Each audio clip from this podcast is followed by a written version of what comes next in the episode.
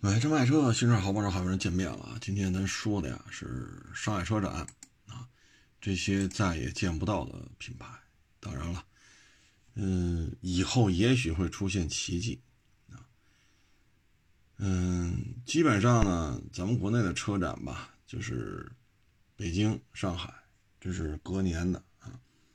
单数和双数，双数在北京，单数在上海，这是最顶级的两个车展。剩下的呢，就是成都啊、广州啊啊等等这些车展啊。那现在呢，很多主机厂呢，像这次上海车展就是没来啊。嗯，这些主机厂呢，我觉得挺可惜的啊。嗯，没能熬到今年啊，这不是不参加的问题，他有的是根本就没有熬到今年。我跟大家介绍一下吧。很有可能我们就再也见不着了啊！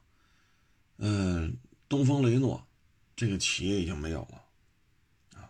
东风雷诺之所以散摊子呢，我觉得首先呢就是产品，它引入国内的产品吧，咱不能说全部吧，但最起码有些车型呢，跟日产的车型啊相似度非常高。你比如克莱奥啊，嗯。他旗下的这些卖的最好的，其实就是这个，啊，这 SUV 啊，但是呢，原来是进口的，咱能拿一个身份呀、品质啊，这个那个呀，是吧？一通煽乎，咱能卖点是点。但是改成国产之后呢，他这个车其实竞争不过奇骏，啊，因为什么呢？一些点滴之处吧，包括这些配置单呀什么的，因为卖过一台克莱奥。是一七年、一八年的，我也忘了是国产进口，我也忘了，还是卖过一台啊。当时开的时候觉得这台车很多细节设计啊不是那么方便，而且吧，年度款啊，按理说啊，咱们认为降价增配，对吧？或者你二选一，我只降价，配置不变，或者我配我价格不变，配置增加。但是那个车呢，我们收回来之后就就研究这个配置啊，我们就发现了，年度款越新，配置越少，啊，然后价格还没什么变化，所以这个让我们觉得，像克雷奥这车真是，原来进口的时候吧，卖的算是雷诺店里面比较走量，但是后期就不行了啊。主要是法国车的一些人性化设计啊，跟咱们这边思维方式不一致。这个呢，不光是雷诺的问题，你看标致车，你再看雪铁龙的车，它也是这样，包括 DS 啊，很多东西咱们是理解不了的，这个就很别扭了。说老得让消费者说，哎，这开关它在哪儿呢？老得去找去。你看，差不多十一二年前吧，我开那雷诺，是叫风朗吗？我也记不住，就是轩逸那么大一个雷诺车，应该是叫风朗吧，具体名字我都记不住。那你看那台车的设计啊，巡航开关找不着啊，这个包括它那个是什么音响控制啊，什么这个那个，哎呀，就总弄得你觉得特别较劲啊。所以我觉得这些问题吧，就是都应该是法国人应该反思的。你像我这也算是开过一两部车的主了啊，但是我觉得真是老得适应，包括后来开那个 DS 啊，最早 DS 三原装进口的，十年前我就开来了，特别小小两下啊，感觉比那 Smart 大不了多少，视觉效果还不如甲壳虫大啊，那车开起来也是也是需要你适应啊，就这也是它。你说原来进口吧，咱能保持一个身份，对吧？你现在国产了啊，然后呢，咱再说这个剩下的剩下的这个进口的就不太多了啊，剩下的基本上啊，基本上就都是咱们自主品牌了啊。嗯，你比如说像这个拜腾啊。拜腾汽车呢，它已经是宣布停工了，啊，后续能否再复工复产不好说，啊，这个就够呛了。所以拜腾汽车这次也见不着了，啊，然后他夏利这个早就没戏了。早些年呢，这个一汽夏利啊，还出什么 D 六零什么什么乱七八糟的啊，还有，因为我们亚市还有一家夏利四 S 店呢，嗯。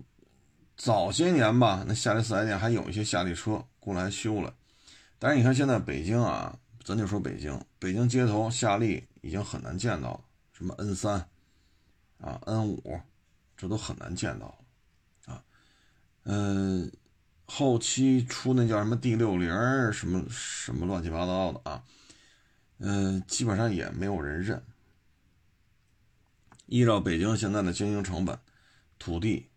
啊，这是有费用的，这块地不是你白用的，人工，仅仅就土地和人工，你去销售一些几万块钱的车，这是很难的，非常难，要盈利是极其困难的，啊，所以我们能看到像夏利这样的企业呢，也就 C 五百了。你要想说盈利，啊，在现在碰撞实验要求越来越高，在现在对于尾气排放要求越来越高。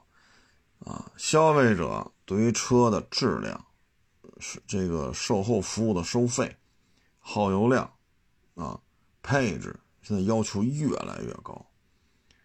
你像九几年我们去看车去，手摇窗没问题啊，说这个踩离合器没助力，倍儿沉，没问题。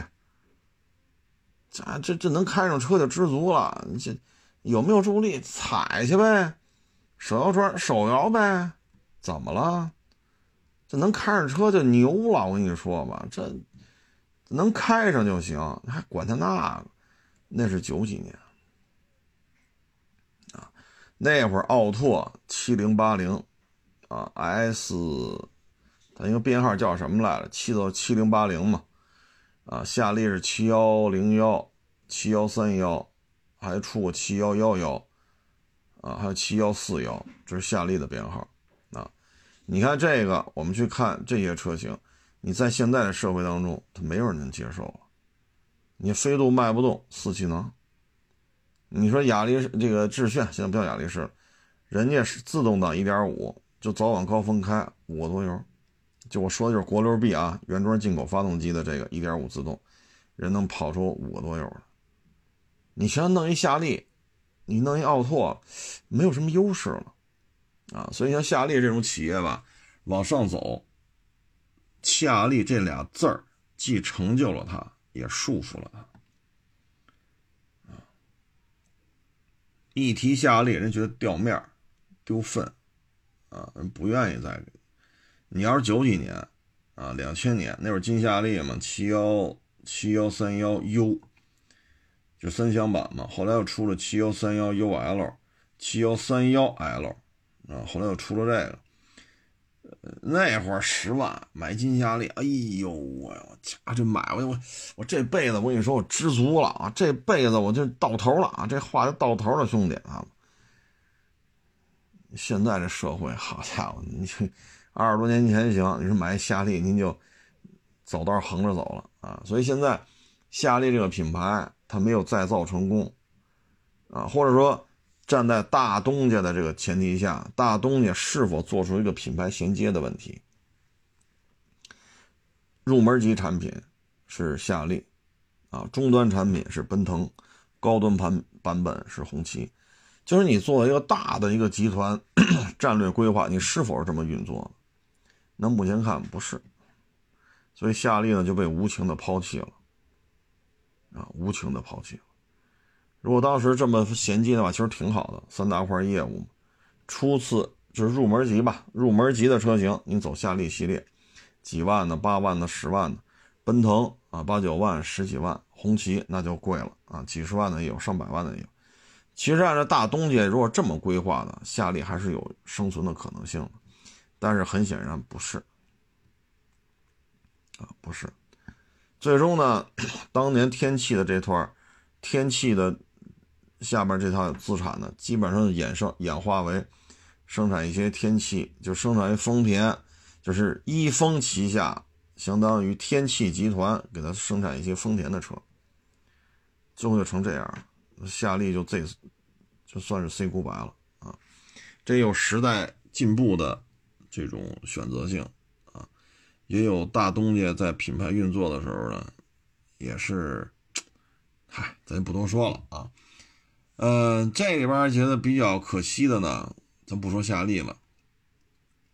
这次没来了呢，是这个华晨啊。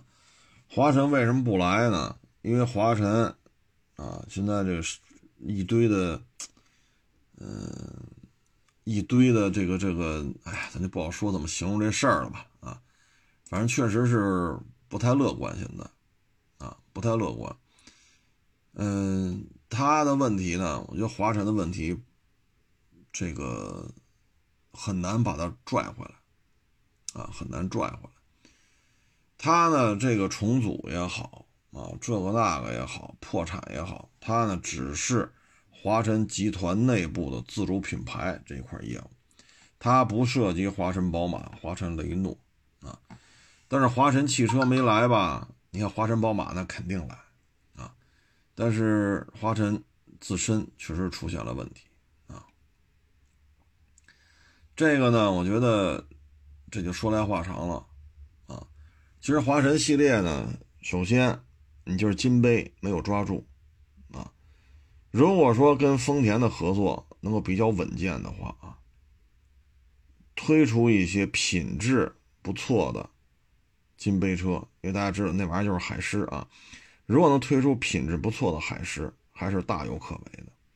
但是呢，在十年前、十一年前，当时北京青年报还有汽车时代这个每周二吧，是每周一。当年北京青年报还有这个汽车汽车时代吧，还是叫汽车周刊呀？那个时候就已经有了四万九千八金杯开回家。而刚才我们说的是夏利，就是现在中国汽车市场已经是。消费者进入到追求品质、追求面子、追求享受的阶段了。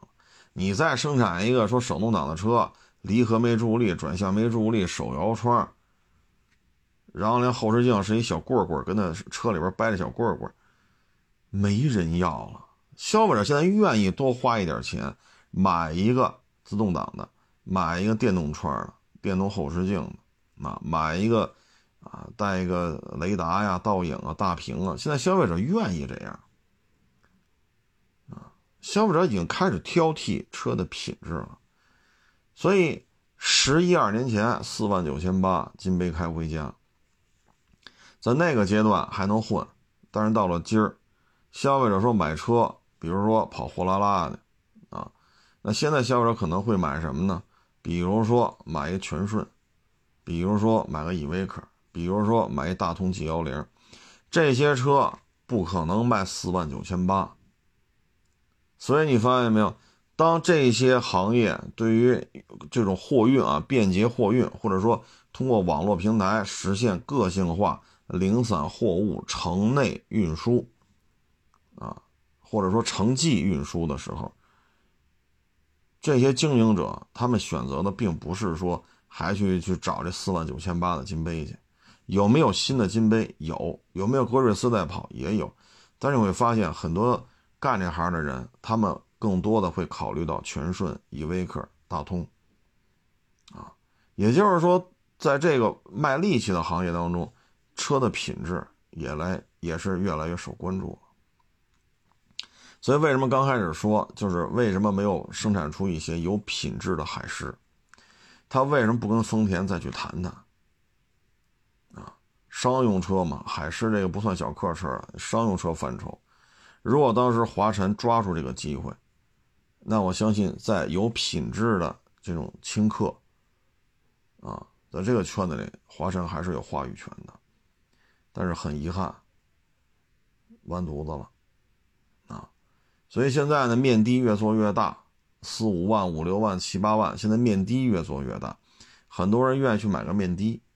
有没有买金杯？还有，有没有买格瑞斯？也还有，但是真的是不太乐观了，啊，品质没有做起来，啊，所以我觉得这就是自身的问题，啊，就是你八九十年代你跟丰田的这个合作导入了，咱们叫金杯，其实就是海狮，这是多么好的一个历史契机。但是换了当年的大当家了之后，这种合作分崩离析啊！除了这算是商用车吧，啊，轻型客车了啊。它呢，除了这个，还有一个分支，就是华晨雷诺。但是华晨雷诺不是说这个月才成立的，它已经得有三年了吧？我们依然没有看到正经雷诺风格的这种轻型货车或者轻型客车。或者说厢货、厢客之类的啊，没有见到。我们看到的还是金杯王，也就是说，在原来格瑞斯基础上改改灯、改改杠、改改中网。我们没有看到很多说来自于欧洲的这种轻型客车、轻型客货混装或者轻型厢货的这种设计方面的这种造诣，一点没看出来，依然在吃格瑞斯的老本。而这一代格瑞斯是什么时候有的呢？两千年的时候，北京车展就有这车了，啊，所以格瑞斯的历史已经很悠久了。你这么老的车合适吗？啊，所以，我我对于华晨雷诺我也不太看好。三年了，雷诺啊，我在微博上也发过这个雷诺的一些轻客。我在微博上发过，你看那都是什么状态？你再看这个金杯王还是叫格瑞斯王来着？这又是什么状态？还没有导入车型，啊，如果导入车型的话，它将会和全顺、依维柯啊形成三足鼎立，啊，因为这是三大合资嘛，啊，分都是海外的啊，全顺是福特的，依维柯是菲亚特的。您这个呢是雷诺，但是没有，啊，所以我觉得商用车范畴呢，他这两次机会把握的都不太好。金杯呢，在九十年代、两千年初还是可以的，但是后来就越做越便宜，越做越便宜，而汽车市场不是比谁便宜，啊，你看迈锐宝便宜。原来一点三 T 油，有网友跟我说十万零几千就卖，便宜吧？这么大个，跟卡罗拉低配搅和在一块儿去，卖得动吗？迈锐宝这销量微乎其微所以这两次商用车范畴的机遇，我我目前看，一个是当年辉煌过，现在沉沦了。一个是合资两三年了，或者三四年了，没有什么动静。至于说小客车这个范畴啊，也就是私家车这个范畴，哎，当年的尊驰，当年的骏捷，啊，那都是得写入中国中国自主品牌汽车发展历史当中的。首先就是颜值。当年的俊杰，当年的尊驰，你看那形象设计，绝对打一高分。他呀比那会儿的东方之子，啊，从形象设计上要成熟的多，啊，成熟的多，包括去做绕桩啊什么的，那个成绩啊，比那会儿其他自主品牌强很多，真是用心做的。但是呢，尊驰和俊杰，我们现在啊是二零二一年了，回头再看，那个就是华晨汽车在轿车当中的巅峰之作，出道即辉煌，然后就是没落。后期中华呃这这是华晨啊，华晨出的这些车，什么 i 什么三什么五三零三三零什么乱七八糟的。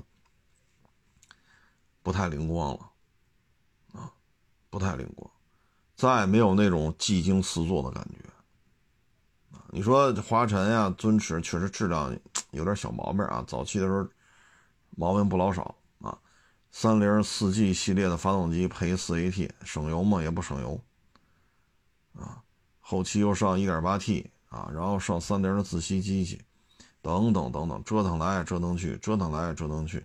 但是很遗憾的是，尊驰没有接班人，俊杰也没有接班人，这是非常大的一个损失，非常非常大的损失，没有延续下来啊。包括他后来照着叉一生产的这个叫华晨 V 几来着，我记不住了，那车也开过啊，照着老叉一来的嘛。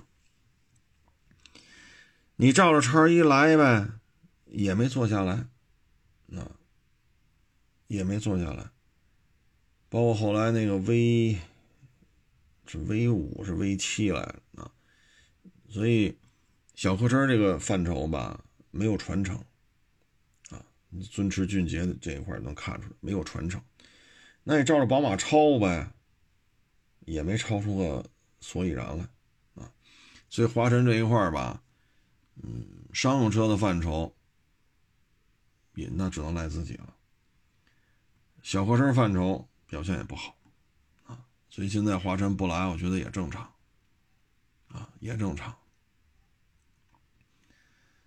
嗯，这里边呢，我觉得其他的也有没来的，那海马、观致、DS 什么的，啊，嗯，咱就说这，先说这仨吧。海马呢，嗯，股票市场还有所斩获吧，啊，嗯，然后他原来那个领导人啊，大当家的也做了一个回回归啊，但是呢，作为首先啊，就是海马它在郑州啊这一块生产基地基本上也没什么起色，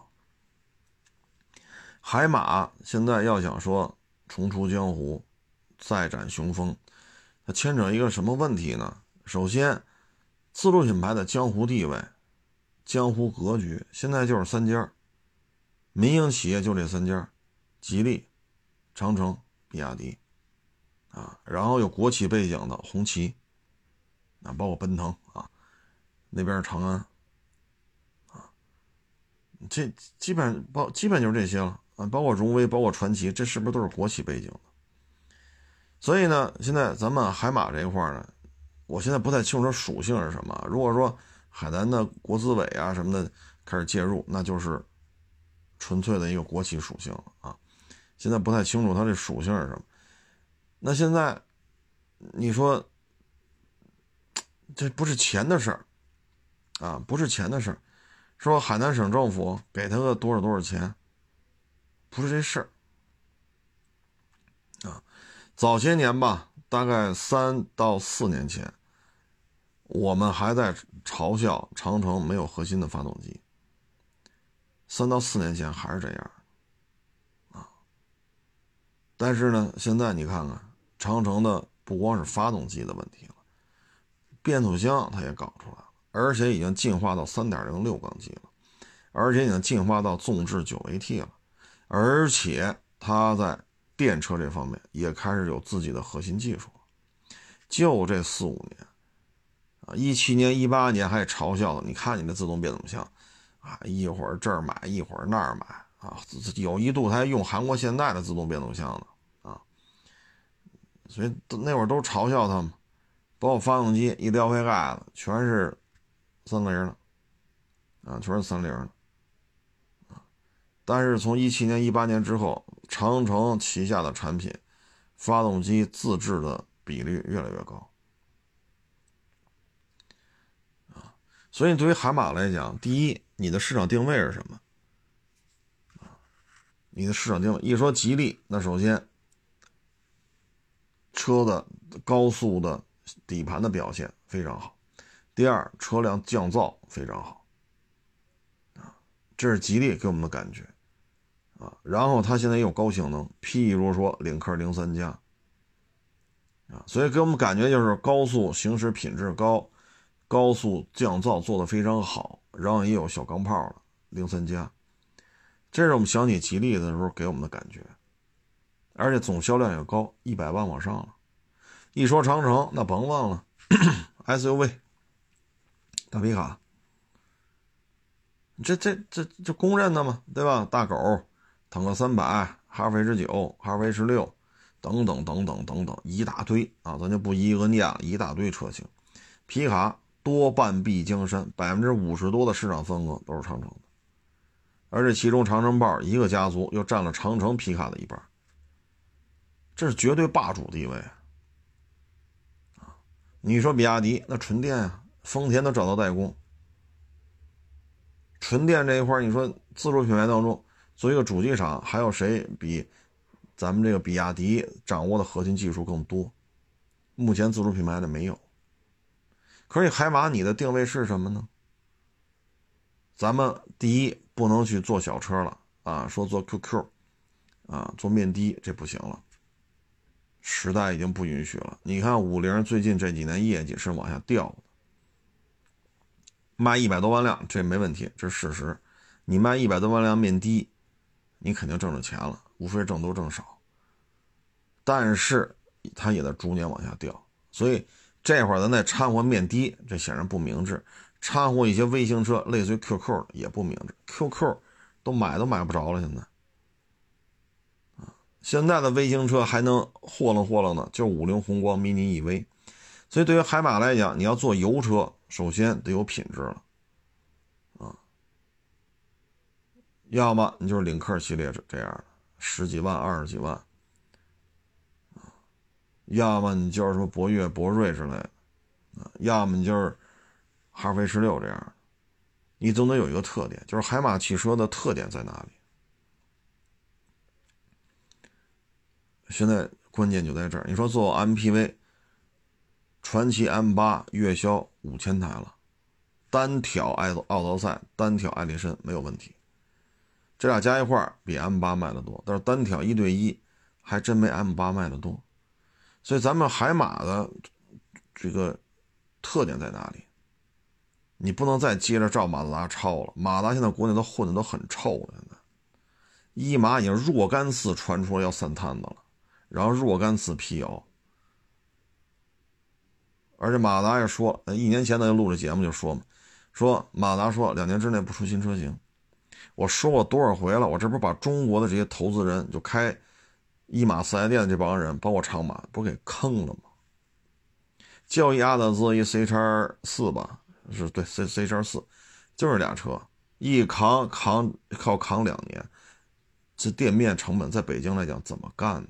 这不坑了这些投资人吗？所以你不能再去说我什么车都能从马自达那抄，这不行了啊！所以对海马来讲，说重出江湖，你必须有你。怎么说呢？拳头产品。你说走电车，那现在他倒是给人代工代工了啊。对于电车来讲，他是有一些实际的生产的经验。那你怎么做自己的？这也很麻烦啊。你怎么做自己的这个纯纯电的这个这个项目啊？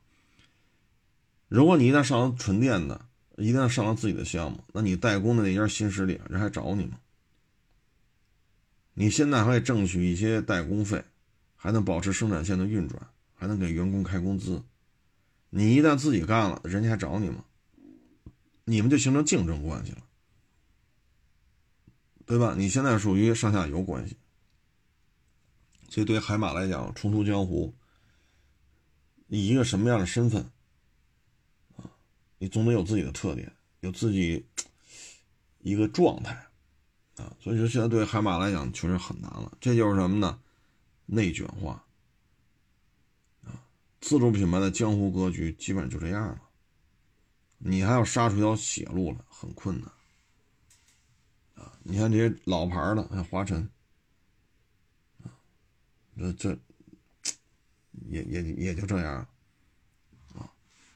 就这里边对于海马来讲，压力还真是真是蛮大啊，真是蛮大。说完它呢，你再像什么观致啊、DS 啊，哎呀，这就嗨，反正这些企业也是半死不拉活。观致啊，我觉得当时奇瑞吧，这个就属于啊，花钱花的太多了。你看啊。从零八年奥运会五娃闹京城，叫什么瑞奇、瑞林啊，还搞过那个海狮啊，还搞过那个硬派在大连的硬派越野车叫叉五嘛，是叫瑞奇叉吧，瑞林叉吧，我也不记不住了啊啊，然后那个还有那个叫什么来着？G 五、G 六啊，那基本上就照着 A 六、A 八那路子来了啊。然后底下呢还出一堆什么。瑞奇是不是瑞麟来着？就是就 QQ 那么大的车啊，或者奇瑞 A 一那么大的车啊，这是当时正经八百搞过分品牌化，失败了。然后你看艾瑞泽有失有就这不能说失败吧，反正还有。然后有捷途啊，捷途、瑞虎八，那个叫什么来着？凯翼啊，什么乱七八糟的。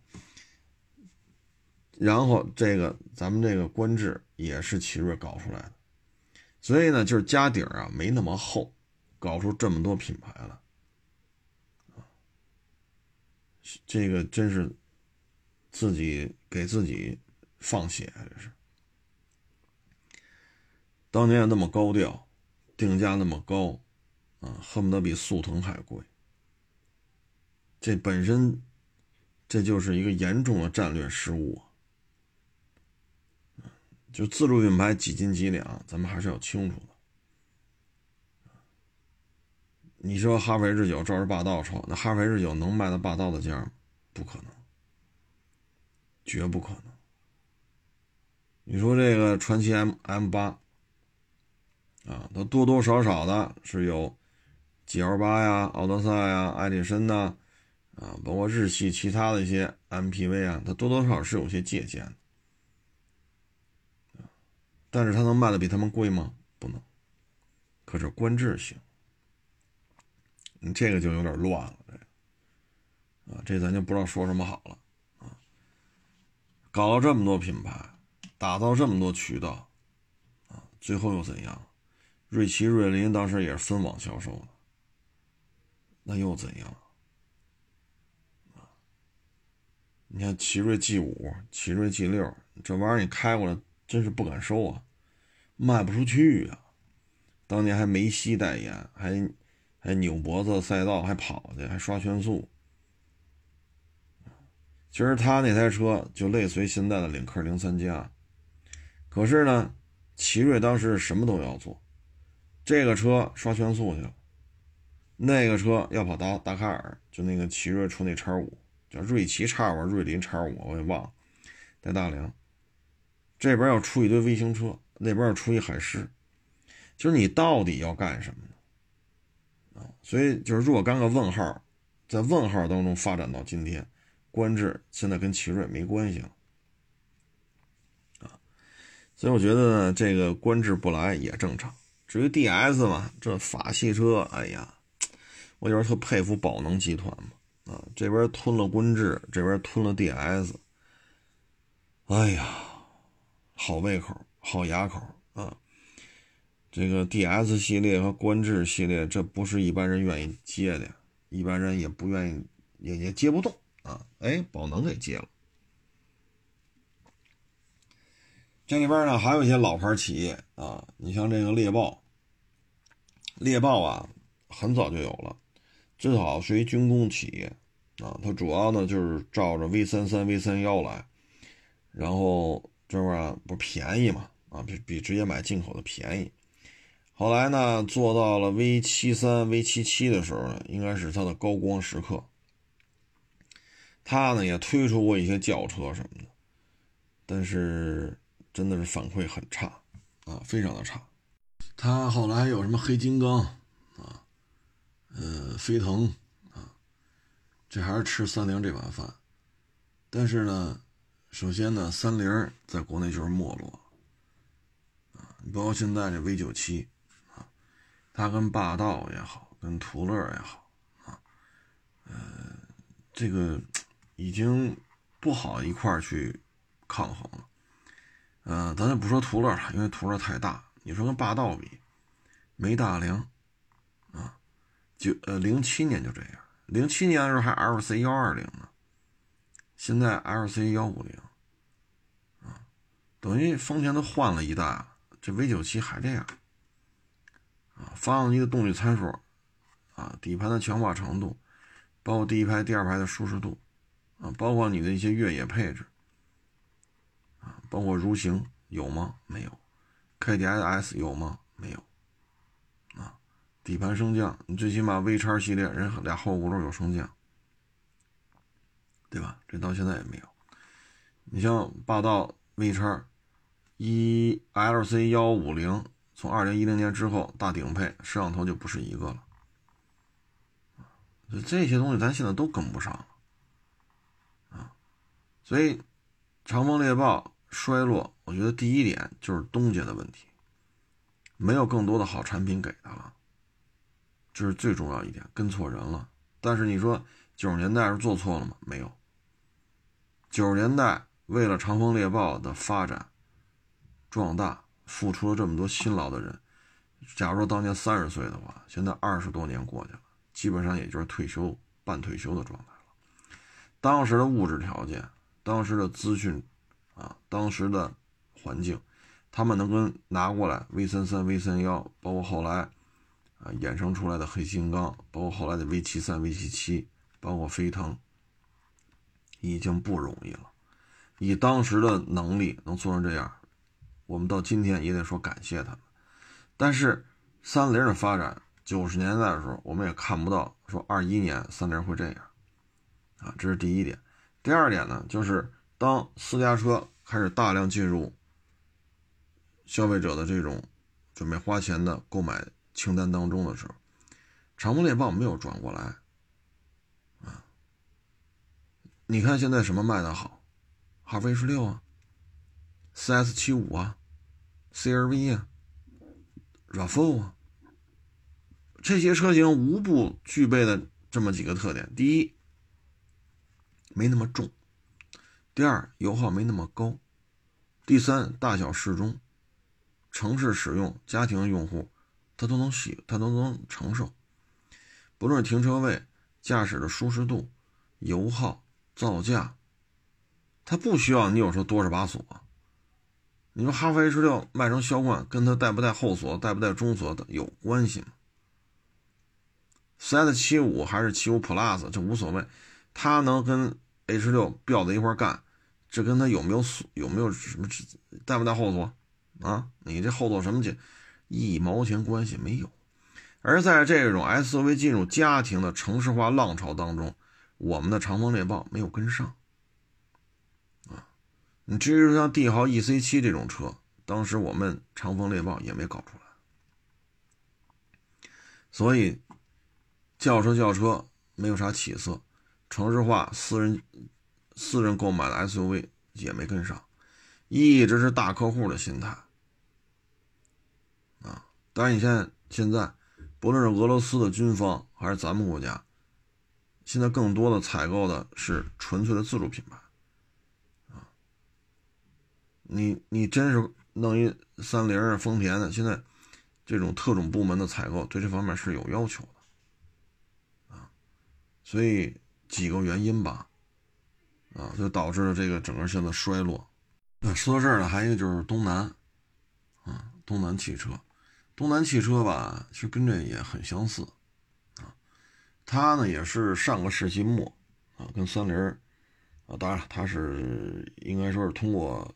咱们台湾省间接的跟三菱啊形成一些合作啊，包括什么德利卡啊，呃，富利卡啊，呃，包括凌叫凌利吧，还是叫还是叫什么来着？小面的啊，还有凌帅。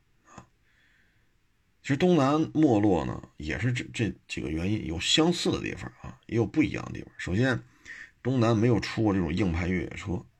啊呃，它不像这边 V 三三、V 三幺、V 七三、V 七七，这都弄过啊，包括后来弄出一个二零二二零三零的黑金刚来啊。呃，东南这边没有做这些，但是呢，他选择的都是三菱，啊，这是三菱自身没落，也导致他们没有什么新产品。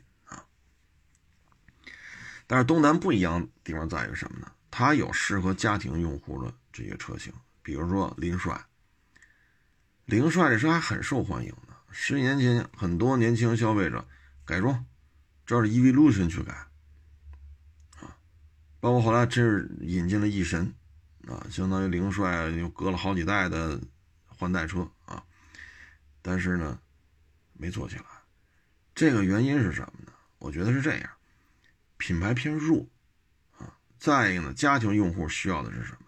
家庭用户需要的是省油、好开、大空间、低持有成本。很鲜明的案例，轩逸和朗逸，气囊多吗？不多。后悬挂牛吗？不牛。那你为什么卖这么好呢？个儿大，这后排空间在这摆着呢，所以它就好卖。但是翼神不是啊，翼神是高转速发动机，后排空间也不是卖点啊。嗯，但是它有一点做的挺好，就是大客户采购。你像东南的德利卡、福利卡，按理说呢，这是一南方车企啊，可是呢，在北京的邮政系统有大量的德利卡啊，在一些我忘了啊，我记不清了，是自来水啊还是煤气呀？啊，就燃气集团供水抢修，我忘了是哪个单位了，也有很多的福利卡啊。现在北京还时不时能见着东南的凌利，就是一小面的。啊发动机再往前撅出来，大概有个十厘米，就非常短一小鼻子啊。我说这有点意思，因为北京的邮政系统，你看有北汽，对吧？北汽能生产类似于德利卡这么大的面包车，北汽也能生产面的，北汽也能生产一些四驱的这种皮卡也好，SUV 也好，好歹也能对付出来。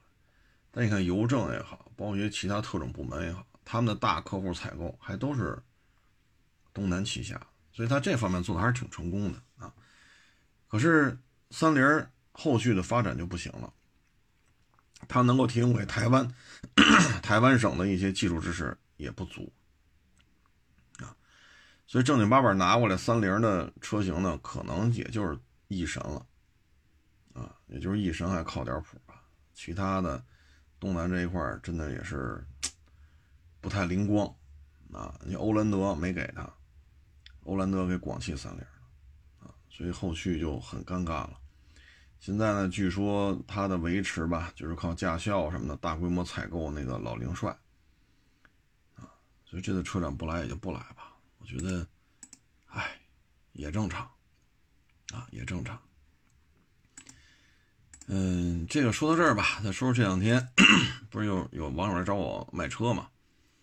啊，这个，但是我觉得是这样啊，就是有些事儿啊，我们呢是靠经营这个车型的，低收高卖啊。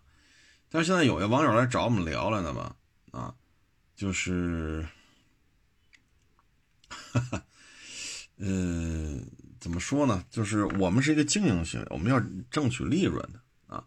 但有些网友来之前吧，他先上网找啊，然后找他这车在网上挂那最高价，然后找我们来，就得这价，我这弄不了啊，弄不了。首先呢，人家是一高配，譬如说啊，譬如说朗逸啊，譬如说朗逸一三年的自动挡。啊他就找那个一点六自动带天窗的，啊，他说你看看这车就得卖你五万多块钱。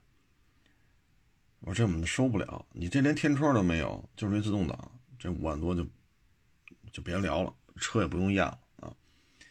那你像这种没天窗的车，你跟有天窗的车，它是多多少少是有点差距的。第二，你要原漆、原玻璃、原胎是可以加一点，没天窗也可以加一点，可但是呢。找原车漆得找半天，啊，这么多覆盖件，最后就找出两三块是原车漆的，剩下的还不是喷漆的事儿，剩下的漆面一点八九百一千多，啊，大面积的做钣金，那你说咱这车这算车况好吗？我说您这个，咱咱以一三年的自动挡朗逸来讲，我说这车您说你要五万大卖给我们，这我们肯定接不了。现在朗逸的车太便宜了，啊，而且您这车又不是高配，就是最低配，他为什么找五万大呢？他说网上就有最高价，就是这个，实际上，你找我们来，本身我们就是要低收高买，我们要挣取差价的。你按网上最高价，那些挂最高价人是谁？是我们，是我们这些人挂的，对吗？再一个，您这车是高配吗？天窗都没有啊。然后说大量的钣金啊，除了是原车漆的，剩下都是有钣金的啊，八九百、一千多，漆门一点全这数。所以你像这个，就你找我们卖车之前，你得有一个想法，就是什么呢？你想明白一件事。我们就是要比网上那个价格还要低，我们才能生存。我们的房租啊，我们的相关费用，我们的人工，包括我们的利润，都在这里面。啊，你不能说一个一三年的朗逸一点六自动啥也没有，车况是这么这么个状态，然后你就要奔着恨不得恨不得能卖到六万才好呢？那实际上是不可能啊，实际上是不可能的啊。所以这些的，您来之前你得想清楚。这是一个怎么样的一个现状？你要说就想卖这么多，那你就找熟人去卖了，你只能去卖这些消费者。但消费者是否愿意花五万大买一个一三年的朗逸一点六自动，然后两边全是钣金，原车漆也就那么两三块了，只要不是原车漆的地方全是钣金，是否有人愿意接啊？那你要不然你说这天也不算不算太热吧？但是你这稍微干点活，他也冒汗，啊！你说这休息日跑来跑去的，咱就这么说啊，你这儿一趟那儿一趟那儿一趟这儿一趟，油钱是谁的？呀？所以有些时候呢，要有些问题得想清楚，啊，你得给我们留出利润，包括我们过户费、抛光打蜡、要租标的标钱，包括场地费、员工工资，都在这里边。而且你这个价格，我们有人觉得，我们就这就这车收过来，我们都不能喊这么高，喊不了这么高，这车况配不上这价都。啊，所以有时候我提醒网友，就是大老远来一趟不容易，咱别抱着这个目的来，那不可能收啊。那一三年朗逸一点六自动没天窗，这么多钣金，五万八您要吗？五万八您要吗？五万五您要吗？啊五万三您要吗？可能各位一听，这都 这么多钣金呢，你可可说呢？从车头捋到车屁股，两边全是钣金啊，少则七八百、八九百，多则一千多，还有不出数的地方，都测不出数了都啊。所以有时候你找我们之前，你得把这问题想清楚。不论是卖陆巡武器哈，你还是卖个什么雅力士啊，啊或者小面的啊，你把这问题想清楚。你找我们这种人，我们这种车贩子，我们就是要挣取利润的，啊，你就不要再上网找那最高价，其实那最高价也是我们这些人挂上去的，啊，人家最高价人是有前提的，原漆、原玻璃、原胎，小几万公里，小几万公里，各位啊，一定要注意这，全程电保，记录全有。所以他能喊到五万大，你说这你说这是吗？这最起码今天这辆不是吧？我们想找一块说只喷漆没钣金的都找不着，只要喷了漆的全是做钣金。所以我们无所谓，但是您这跑来跑去的，啊，就为了得卖到五万多啊，还得不能多一点，还得多多少，就为了这个满世界寻去，那你就寻吧，你这么寻肯定是没戏啊。所以有时候卖车的时候，你能看出来这个，这这有些事儿真是得想明白了，否则你说您这么跑，你说油钱是算谁的？肯定是算您自己的，对吧？你说难得有个休息日，您在这儿一趟那儿一趟那儿一趟这儿一趟，最后耗费的都是谁的精力啊？就大概这么个情况，就跟各位做一个分享啊，都能理解，谁不想高卖啊？但有些事情你也得想清楚，你找的什么人？你要找的是真的是消费者，那没问题，你就照着五万多喊，喊高喊低的。你找我们就这种车况，我不可能说五万五、五万六、五万四，我们不可能这价格收。这车况确实也，这车况撑不住这价格啊。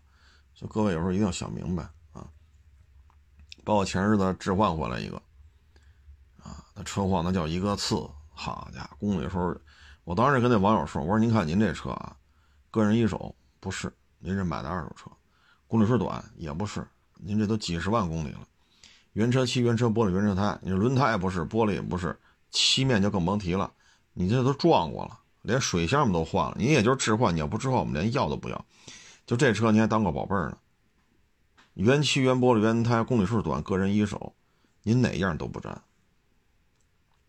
啊，哪样都不沾。”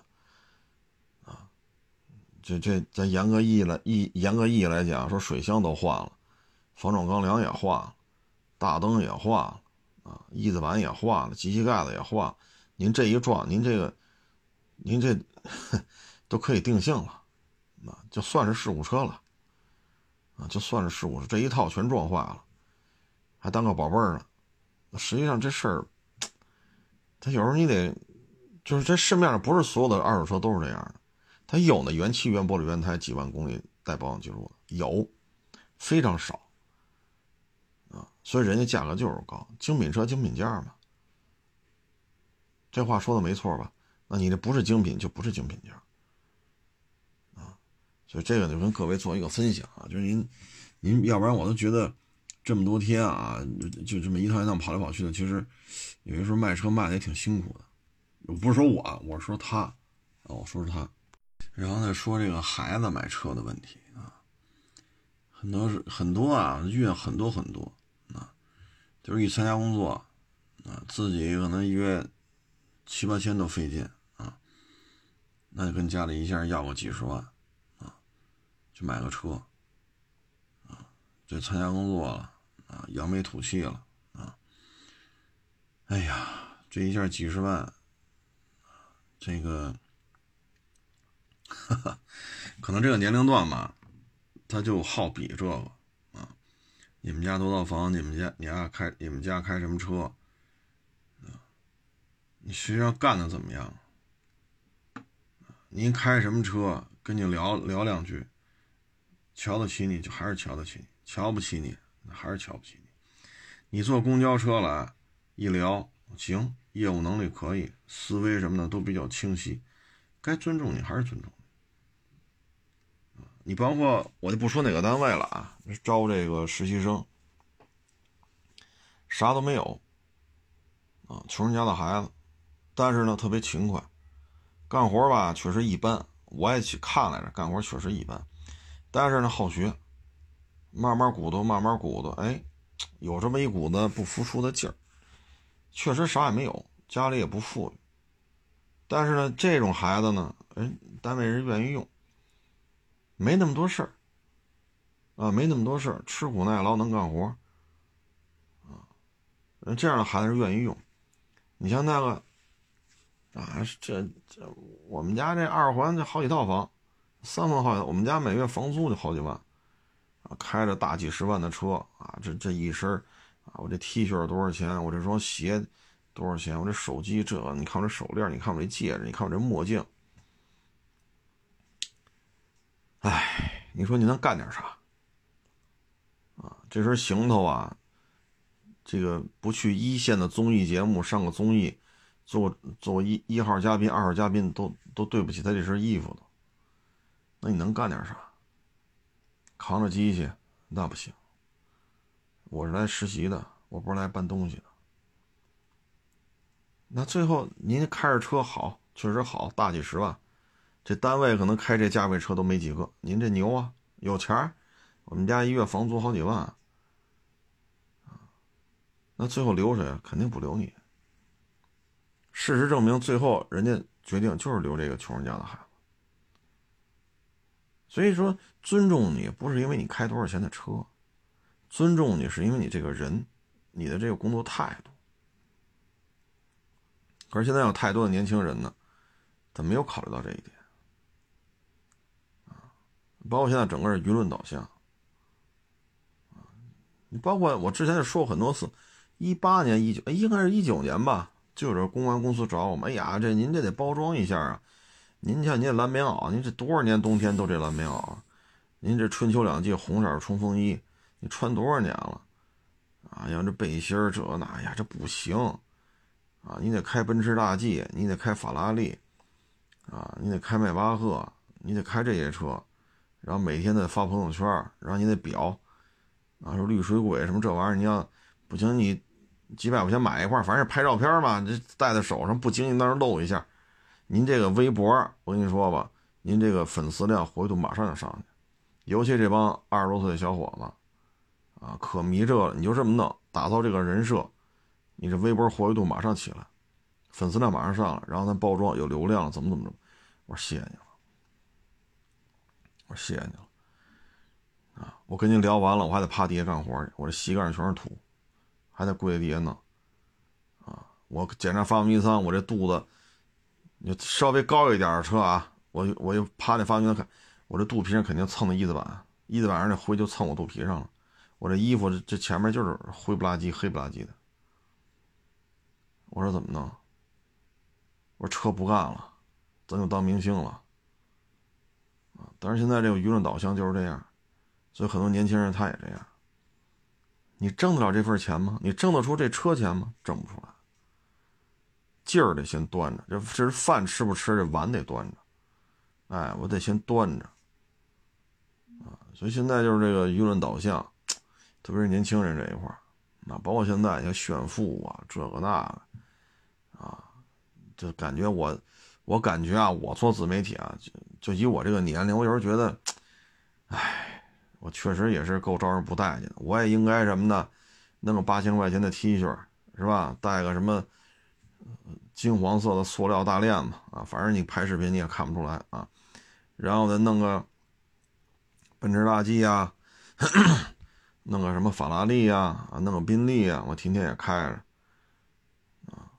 年轻人哪扎堆儿？每天我去那儿照个面儿，就得把那车停在门口显眼的地方，锁个车啊，上个车啊，搬个东西啊，跟人寒暄两句啊，下车站在车头，哎，打会儿电话呀，让他上车的开走啊，过一小时再来一趟啊。我应该这样，我这人设就就算建立起来了啊。但是我个人感觉现在这个风气啊，尤其是网络上这种，确实是挺挺误导这些孩子的。挺误导这些孩子，其实也不说现在才有。你看十年前吧，当时公司里一小孩也是这种身份，刚刚转正，一个月多少钱呢？十十四十几年前的事儿十三十四，不十几年前的事儿了。一个月好像两千八吧，是多少来？好家伙，就跟家里买车，啊，三十万买车去，两千来块钱，啊，还得找一些哥们利用。吃喝呀，油都加不起，那没事儿，找我找我爸要油卡去，啊，那后来在在那个单位说，也干不出什么来，因为什么呢？每天的心思就是我这车多少钱？你看我这手机，你看我这衣服，你看我爸买的那三居室，你看那三居室在哪儿？什么位置？每天都是这个。见到公司里新来的人，你说您就是一个打杂的，看见公司里新来的人，都得评判一下，房不行，车不行，衣服不行。您说就都摆不清楚自己位置了都。您不就是个打杂的吗？能把你留下来转正了，还是关系户，还是爹妈打个电话，这才给个工作机会。现在那孩子也得三十多三。三十三十小几了也得，混的也不怎么样。你说这会儿你再炫说你们家还有三居，那谁家没有三居室啊？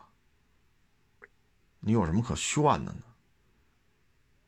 您有本事你自己练摊儿去，挣多少钱都是自己的，赔多少钱也都是自己。你有那本事你自己练摊儿去，要么你有那本事，什么之家、易车是吧？搜狐、新浪，你有那本事你去那儿。你看，你脱颖而出，几千个汽车编辑，您裤衩弄个总监当当，你有那本事上那儿混个一官半职，是吧？所以有时候我们觉得，整个这这个，哎，家长教育啊，也是一方面，啊，就网络上这个不良风气吧，也是一方面，啊，嗯，然后今天。这个开车回来还遇见一件事儿，在立汤路上啊，一个棕色的小面的，京 Q 牌照的，好像是长安啊，我不说车牌号了啊。他在我前边，从那个因为立汤路边上好多路口嘛，他右转弯上来，上来之后吧，那小面的呢，那开车那主就得把胳膊在外边架着，然后呢，你看他啊，车流一加速，车就突然一下跑偏了，然后嘣的修正回来。这一看呀，就是他拿他那右手换挡，然后方向盘没有扶，但是为了要这劲儿，胳膊就在外面耷拉着，然后就出来他一换挡，车就跑偏，然后一跑偏之后，啪换完挡再修正一下，车就正了，然后这个过程当中，车就一加速一顿，一加速一顿，一加速一顿，方车就跑偏换挡了，然后一修正了，一加速，这换完挡手扶换吧，我就看着他这台车啊，我从。想想那是哪儿？龙德广场那儿，从北往南开，相当于往五环开，从龙广龙德广场那儿，他拐过来，右转弯拐上了，一直看他开到五环，然后我就右转弯上五环了，他就直行进五环了。哎呀，我这劲儿拿的真是，这是要证明给谁看呢？这个，我这车就这么晃荡来晃荡去，这只左手也不拿进去，就得跟外边耷拉着啊。所以你有我跟他。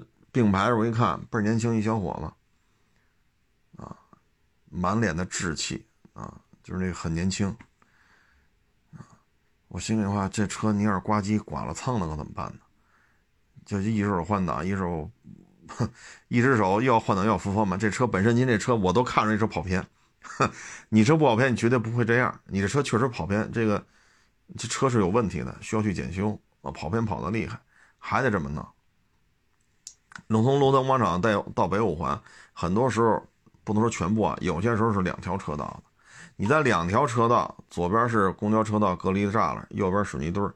你在两条车道的这么个左右没有余量的这种路线上，还要这么开啊？因为车比较多嘛。跟他并排的时候，我一看，好家伙，这劲儿还听着音乐啊。然后再起步的时候呢，我就收了点油，我说你上前面晃荡去。啊，你别撞着我！在起步的时候，我就稍微慢点，让他跑前面去了。一路上，我跟他隔个，有时候跟着他，有时候隔一个车位，啊，隔一辆车，啊，我就这样比较安全。啊，所以各位呢，你碰上这样的，就是吃不吃饭不重要，得端着的啊，那碗得端着的主，你一定保持距离。啊，他有些行为，他有些思维方式，他不是为了正常的说把这事办成，他有时候。就是他认为的那个面子，但是话说回来，你说谁马路上还盯着一面的看？你要开一大劳斯嘛，咱看两眼。哎，有点意思。哎，现在年轻人呢，真是有些时候接触接触吧，也是哭笑不得啊。行了，这不多说了啊。谢谢大家支持，谢谢捧场，欢迎关注新浪微博“海阔试车手”微信号“海阔试车”。